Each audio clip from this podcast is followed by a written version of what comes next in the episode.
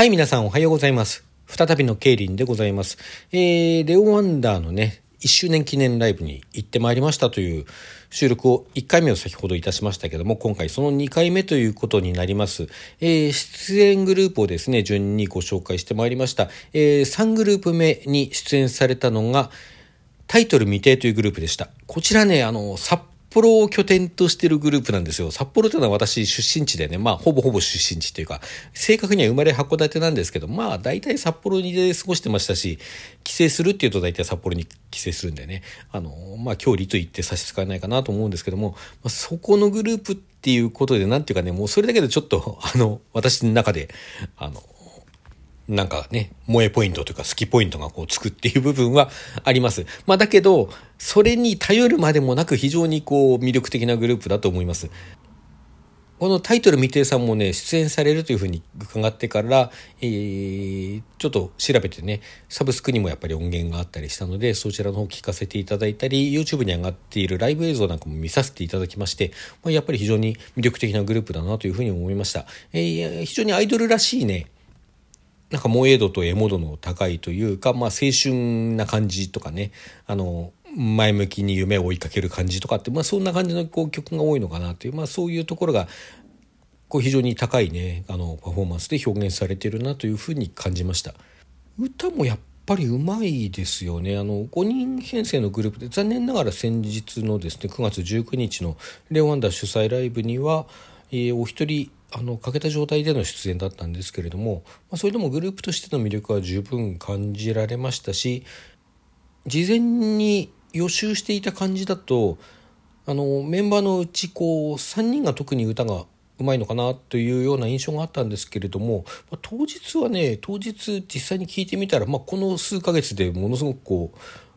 パフォーマンスが上がったというかね平たく言えばこう上手くなったのかなということ気もしますけども、あの事前に聞いていたよりも、あのその何ていうんですかあの誰がうまい誰が下手ってことなくてねこう均一に、まあ、歌のうまいグループだなというふうに聞くことができましたね。まあ、特に好きな声とかはまああることはありますけどねで、今回、まあ、あの、1周年のお祝いということを意識してなのかどうかわかりませんけれども、どっちかというと、こう、ちょっと上げていく感じのね、曲が多くて、あの、鼓動なんていうのはその代表曲ですごく好きな曲なんですけれども、一方でそうではない曲にもすごくいい曲がいっぱいあって、特に私、いつかっていう曲とね、白明光線という曲がすごく好きなんですよ。あの、あれをね、生で見たいなという気持ちがあるので、またきっとライブ行っちゃうんだろうなと思います。まあ、東京で行くかもしれないし、まあ、ひょっとしたらね、帰省した時に公演ちょうどやってれば、あの、そこで行ってしまうかもな、というような気はしております。まあ、ライブ行く行かないに関わらずね、あの、今後も聴いていきたい、あの、追っかけていきたい、応援していきたいなと思うグループでした。はい。そして、本命のレオワンダーでございます。まあ、今回主催でね、1周年改めておめでとうございます。はい。で、まあ、もう SE が入ったところからね、すごくワクワクしてたんですね。私、あの、前に行ったライブがね、7月の、えー、リリースパーティー7月 20, 20日前後でしたかね、あの、初の配信シングルがリリースされた記念で開催されたリリースパーティーに行ったっきり行けてないのでね、行けてないだけじゃなくて8月1日に本当は、えー、シンダーエラさん主催のね、ライブに出演するのを見に行くはずだったんですが、こちら行けなくなってしまったという経緯がありまして、まあ行けなくなってっていうか、まあ正確には自分自身で行かない決断をしたんですけども、まあ諸事情ありましてね。自分で決めたとはいえ、じくじたる思いがありまして、まあ、そういう経験を経た上での、あの、久しぶりのライブでしたんでね、もう私の中で非常に盛り上がるものがあったんですよ。で、3人出てきたと思って、うわーと思って、わー久しぶりだーと思って喜んで見ていたら、あの1曲目いきなり新曲でした。これね、そうやって間が空いちゃってたもんですから、ひょっとしたら僕の知らないうちにね、あの、披露された曲があるんじゃないかと思って、まあ見たらね、あの、端っこの方のあの方々、熱心なファンの方々がですね、振りコピしてるんです、早速。え振りコピしてるってことは、やっぱりすでにみんな知ってる曲なのと思って、ちょっとそんな気になったんですけども、後で SE、SE じゃない、MC でね、あの、ちゃんと新曲だって話してましたね。まあ、ああいうこう、気合の入ったオタクの方々というのは、あの、コピー能力が高いんでしょうね、おそらくね。あるいは横目に入ってただけなので、あの、振りコピしていたわけじゃなくて、いわゆるおたげをしていただけなのかもしれません。ちょっとそこは私には分かりませんでしたけどね。まあ、いずれにせよね、あの、ああいう私にできないことをしてくださっている方々に、あの、ファンの方々に非常にもう感謝の気持ちでいっぱいでございます。うんね、私だけでこうできないような盛り上げ方をしてくれてるわけですからね。はい。そしてその新曲に続いてですね、ジャーニーと、えー、ワールドダイブ、この2曲を続けて、えー、やってましたね。えー、この2曲は、1年前9月6日の現レオワンダのお披露目ライブの時に最初にやった2曲だったと思うんですよね確か確かですけどちょっとあの記憶が曖昧なので違ったらごめんなさいはいまあ、あの曲順は違ったとしてもあのファーストライブであの披露された曲であるのは間違いないですね。まあ、そういう意味でねこうレオワンダの始まりの2曲っていうふうに言うことができるのかなと思います。でここでちょっと MC 入りまして MC を経て、えー、3曲演奏されたのが「アネモネ」と「光のストーリー」そして「オデュッセイ」の3曲でした。えー、こちらはですね、えー、アネモネが割とこう初披露された時にちょっと度肝を抜かれたようなねあのストーリー性がすごい高い曲でかつそのストーリーがすごく大きいっていうちょっと対策感があるんですよねこの曲ねあの曲のこう曲のストーリー性っていうかさ歌詞のではなくて曲自体がこうどういうふうなあのストーリーを描いていくかっていうところでもなんかすごい対局感があってすごく長い曲っていうわけじゃないと思うんですけどね。まあでもすごく好きな曲です。そして光のストーリーはもうあの現レオワンダらしい曲といえばもうそれであのご存知の方はある程度分かっていただけるかなと思いますね。もう非常にこうアップテンポでノリが良くてあの疾走感のある曲ですね一言で言うと。でオデュッセイはねオデュッセイは正直ごめんなさいあの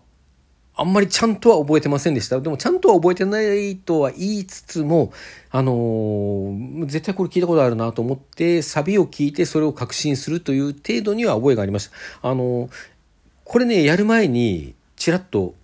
あれ、ねんねさんだったか、りんさんだったかが、あのー、久しぶりにやりますって言って曲名を紹介していたので、まあ、実際久しぶりだったのも間違いないとこだったんだと思うんですけどねあのオディセイ非常にいい曲でね、うん、やっぱり今のレオ・ワンダにも非常に合ってる曲だと思うのであの今後もっとねあの聴く機会が増えていったらいいなと思いますね。でここで2回目の MC 入りましてちょっと過去をね振り返るこの1年を振り返る的なこう流れになってあのあんちゃんがね実は私お手紙書いてきたんだってっていうて お手紙をこう取りに戻ってですねそうそれを読み上げるという一幕もありました。でそれを聞いてねちょっとあのリンさんが涙ぐんだりするという ね、そういう場面もあったりしてあの、まあ、楽しかったです楽しかったっていうかね聞いてるこっちもまああのファンに向けての言葉なんかもあってそれもあってねあのやっぱり客客席というかあのフロアにいてもちょっとジーンときてあの目頭が熱くなるようなこともありましたね。でそんな MC を挟んで最後の3曲が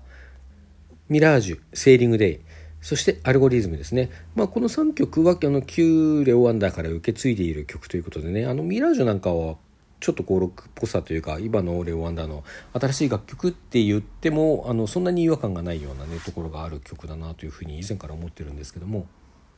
でセーリング・デイはねこう間違いなく盛り上がる曲っていう感じでちらの旧レオワンダから引き継いだ曲の中では比較的後というか、まあ、何ヶ月か経ってからあの現レオワンダー版が披露された曲だったと記憶しております。まあ、どちらにしてもねあの繰り返しになりますけども非常に盛り上がる曲でね振りコピもこう簡単というかあの非常に手軽にできる曲だし、まあ、ライブの必需品と言ってもいいような曲だと思いますね。そして最後はアルゴリズム。アルゴリズムは何度かこれもお話ししておりますけれども、えー、あんちゃんがね、このレオ・ワンダーの、それまでこうアイドルのこととか全然知らなかったあんちゃんがレオ・ワンダーのオーディションを受けてみようと思うきっかけになった曲ですね。この曲を聴いてすごくいい曲だからこれ歌いたいなと思ってオーディションを受けましたという話をあの以前してらっしゃいましたね。まあ、そういう意味でこう最初の方にやったね、ジャーニーとか、えー、ワールドダイブなんかとはまた別の意味であの、現レオワンダーの始まりの曲とも言えるような曲なんですよね。あの、今の3人が集まった時に最初に練習したのがこのアルゴリズムだったというふうにも聞いてますしね。で、まあ、お気づきの方もいらっしゃるかなと思うんですけども、まあ、最初のね、一番最初の新曲はまあ、オープニングとして、次の2曲が、あの、現レオワンダーのお披露目ライブで、こう、披露された現レオワンダーの新曲でしょ？そして次の、えー、MC 挟んで次の3曲、次の MC までの3曲っていうのが、その現レオワンダーが活動開始してからこう増えていった曲たちでしょ？そして、えー、さらに MC を挟んで最後にこう演奏されたのが旧レオワンダーから引き継いでいる曲で最後がそういうねあの繰り返しになりますけどもこれも、えー、ジャーニーなんジャーニーあたりとは別の意味で現レオワンダーの始まりの曲と言えるような曲っていうのも非常にあのコンセプチュアルな瀬取りだったんだろうなというのを後でこう眺めて気がつきましたね。まあなんか現場にいてなんかエモいと思ってたらそういうことだったのか的なあの感じはあります。であの肝心のこう演奏というかあの歌とかねダンスとかその肝心のパフォーマンスなんですけどもこれがねまたすごかった言うことないですよ。あの私この行けなかった期間があるって先ほど申しましたけど行けなかった期間の間にもね一つだけ9月4日の日にリリースリバースというグループの主催で行われたライブにレオワンダー参加していて実はその時の模様が無料で配信されていたんですね、まあ、期間限定ではありましたけれども無料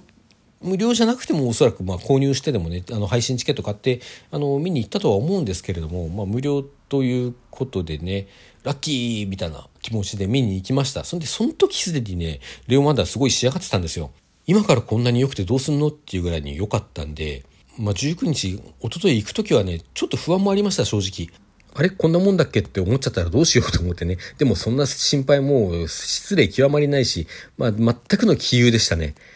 まあ、あの、今のレオンワンダー、すごくこの1ヶ月ぐらいでパフォーマンス上がってきてるなと思っていて、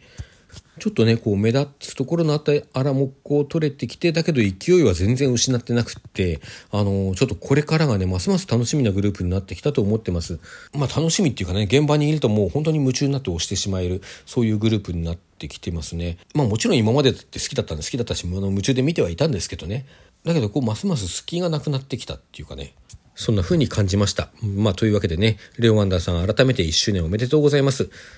これからもどうぞよろしくお願いします。あの、皆さんもみんなで聞こうレオ・ワンダーということでね、はい、今日の配信はこれで終わります。皆さんさようなら。良い一日をお過ごしください。